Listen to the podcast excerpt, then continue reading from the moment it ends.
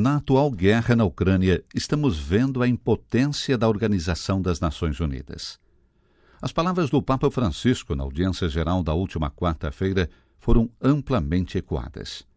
Não menos eh, relevantes, porém, são as palavras que precederam imediatamente essa afirmação.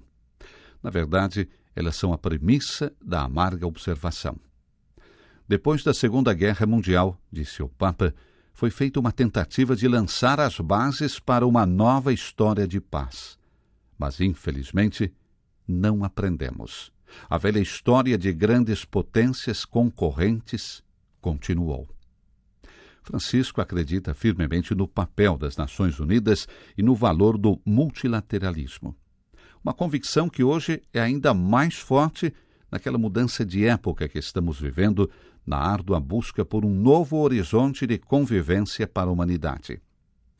Seguindo as pegadas de seus predecessores, e em particular Paulo VI, João Paulo II e Bento XVI, Francisco multiplicou gestos e palavras em apoio às Nações Unidas, encorajando um processo de reforma que é exigido em particular por aqueles países, por aqueles povos que mais sofrem as consequências dessa impotência a que o Papa se referiu.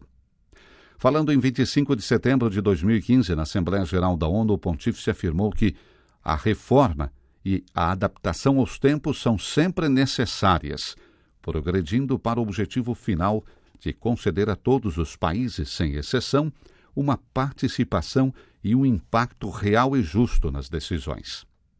Desde os primeiros anos de seu pontificado, sublinhou, portanto, o tema da necessidade de uma maior equidade, especialmente para os órgãos com capacidade executiva efetiva, como o Conselho de Segurança, organismos e grupos financeiros, grupos ou mecanismos especificamente criados para enfrentar as crises econômicas.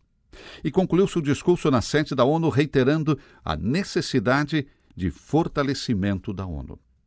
A louvável construção jurídica internacional da Organização das Nações Unidas observou, pode ser uma promessa de um futuro seguro e feliz para as gerações futuras.